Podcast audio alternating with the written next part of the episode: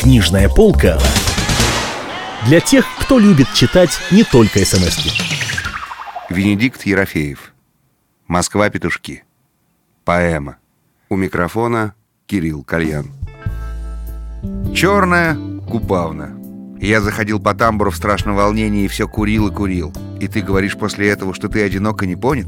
Ты, у которого столько в душе и столько за душой? Ты, у которого такая в петушках и такой за петушками? Одинок? Нет, нет, нет, уже не одинок, уже понят, уже 12 недель как понят. Все минувшее миновалось. Вот помню, когда мне стукнуло 20 лет. Тогда я был безнадежно одинок. И день рождения был уныл. Пришел ко мне Юрий Петрович и пришла Нина Васильевна. Принесли мне бутылку столичной и банку овощных голубцов. И таким одиноким, таким невозможно одиноким показался я себе сам от этих голубцов, от этой столичной, что, не желая плакать, заплакал. А когда мне стукнуло 30, минувшей осенью, а когда стукнуло 30, день был уныл, как день двадцатилетия. Пришел ко мне Боря с какой-то полоумной поэтессой Первые пришли Валя с Лидой, Ледик с Володей, принесли... Что принесли? Две бутылки столичные, две банки фаршированных томатов. И такое отчаяние, такая мука мною владела от этих томатов, что я хотел заплакать. И уже не мог. Значит ли это, что за 10 лет я стал менее одиноким? Нет, не значит. Тогда значит ли это, что я огрубел душой за 10 лет? Тоже не значит. Скорее даже наоборот, но заплакать все-таки не заплакал. Почему? Я, пожалуй, смогу вам это объяснить, если найду для этого какую-нибудь аналогию в мире прекрасного. Допустим, если тихий человек выпьет 750, он сделается буйным и радостным. А если он добавит еще 700, будет ли он еще буйнее и радостней? Нет, опять будет тих. Со стороны даже покажется, что он протрезвел. Но значит ли это, что он протрезвел? Ничуть не бывало. Он уже пьян, как свинья, от того и тих. Точно так же и я. Не менее одиноким я стал в эти 30 лет. И сердцем не очерствел. Совсем наоборот. А если смотреть со стороны, конечно. Нет, вот уж теперь жить и жить. И жить совсем не скучно. Скучно было жить только Николаю Гоголю и царю Соломону. Если уж мы прожили 30 лет, надо попробовать прожить еще 30. Да, да, человек смертен, таково мое мнение. Но если уж мы родились, ничего не поделаешь, надо немножко пожить. Жизнь прекрасна, таково мое мнение. Да знаете ли вы, сколько еще в мире тайн, какая пропасть неисследованного, какой простор для тех, кого влекут к себе эти тайны.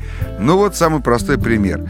А чего это, если ты вчера выпил, положим, 750, а утром не было случая похмелиться, служба и все такое, и только далеко за полдень, помаявшись часов шесть или семь, ты выпил, наконец, чтобы облегчить душу. Ну, сколько выпил? Ну, допустим, 150. Отчего твоей душе не легче? Дурнота, которая сопутствовала тебе с утра, от этих 150 сменяется дурнотой другой категории, стыдливой дурнотой. Щеки делаются пунцовыми, как у бля, а под глазами так сине, как будто накануне ты не пил свои 750, как будто тебя накануне взамен того весь вечер лупили по морде. Почему? Я вам скажу почему. Потому что человек этот стал жертвой своих шести или семи служебных часов.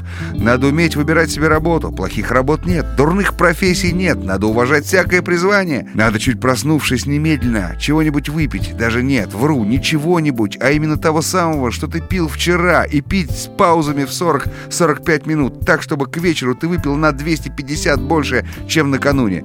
Вот тогда не будет ни дурноты, ни стыдливости. И сам будешь таким таким белолицем, как будто тебя уже полгода по морде не били. Вот видите, сколько в природе загадок. Роковых радостных, сколько белых пятен повсюду.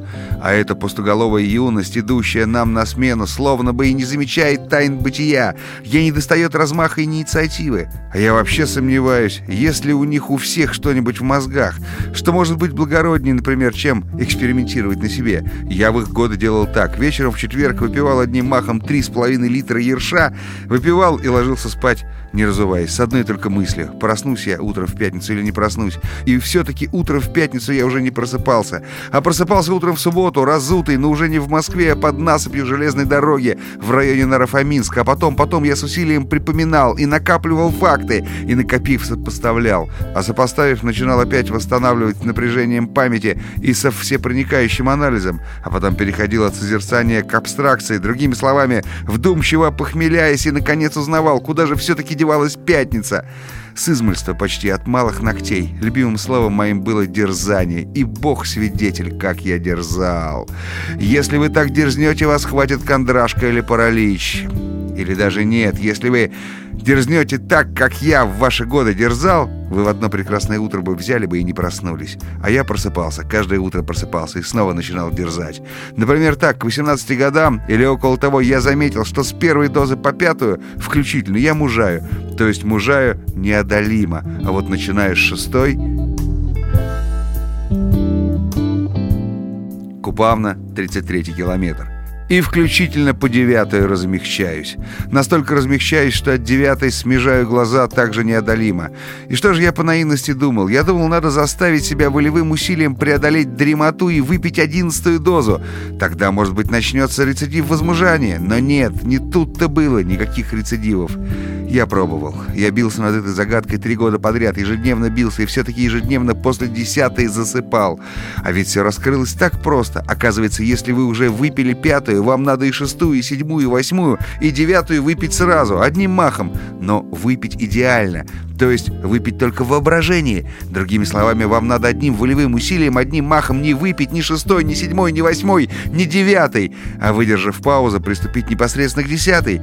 И точно так же, как девятую симфонию Антонина Дворжика. Фактически девятую условно называют пятой, так же и вы условно назовите десятой свою шестую и будьте уверены, теперь вы уже будете беспрепятственно мужать от самой шестой, то есть десятой, до самой двадцать восьмой, то есть тридцать второй, то есть мужать до того предела, за которым следует безумие и свинство. Нет, честное слово, я презираю поколение, идущее вслед за нами. Оно внушает мне отвращение и ужас. Максим Горький песен о них не споет, нечего и думать. Я не говорю, что мы в их годы волокли с собой целый груз святынь. Боже упаси, святынь у нас было совсем чуть-чуть. Но зато сколько вещей, на которые нам было не наплевать. А вот им, им на все наплевать.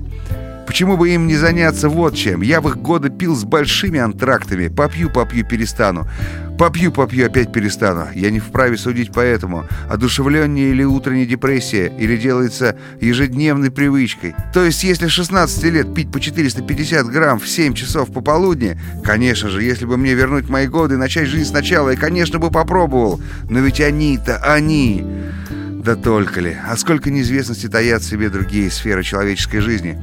Вот представьте себе, к примеру, один день с утра до вечера вы исключительно пьете белую водку и больше ничего, а на другой день исключительно красные вина. В первый день к полуночи становитесь как одержимые. Вы к полуночи такой пламенный, что через вас девушки могут прыгать в ночь на Ивана Купала. И ясное дело, они все-таки допрыгаются, если вы с утра до ночи пили исключительно белую водку. А если вы с утра до ночи пили только крепленные красные вина, да девушки через вас и прыгать не станут в ночь на Ивана Купала. Даже наоборот, сядет девочка в ночь на Ивана Купала, а вы через нее и перепрыгнуть не сумеете.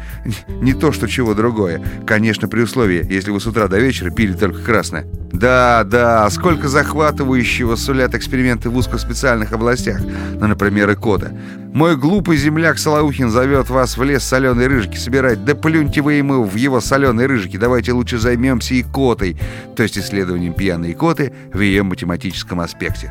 «Помилуйте!» — кричат со всех сторон. «Да неужели на свете, кроме этого, нет ничего такого, что могло бы?» Вот именно, нет, кричу я во все стороны. «Нет ничего, кроме этого, нет ничего такого, что могло бы!» Я не дурак, я понимаю, что есть еще на свете психиатрия, есть внегалактическая астрономия. Все это так, но ведь это все не наше. Все это нам навязали Петр Великий Александр Кибальчич. А ведь наше призвание совсем не здесь. Наше призвание совсем в другой стране. В той самой стране, куда я вас приведу, если вы не станете упираться. Вы скажете, призвание это гнусно и ложно. А я вам скажу, я вам снова повторю. Нет ложных призваний. Надо уважать всякое призвание. И тфу на вас, наконец. Лучше оставьте Янка в негалактическую астрономию, а немцам психиатрию. Пусть всякая спота вроде испанцев идет на свою кориду гулять. Пусть по***ц африканец американец строит свою асуанскую плотину. Пусть строит, по все равно ее ветром сдует. Пусть подавится Италия своим дурацким бельканто. Пусть. А мы, повторяю, займемся икотой. Вместе с вами поэму Венедикта Ерофеева «Москва. Петушки» читал Кирилл Кальян.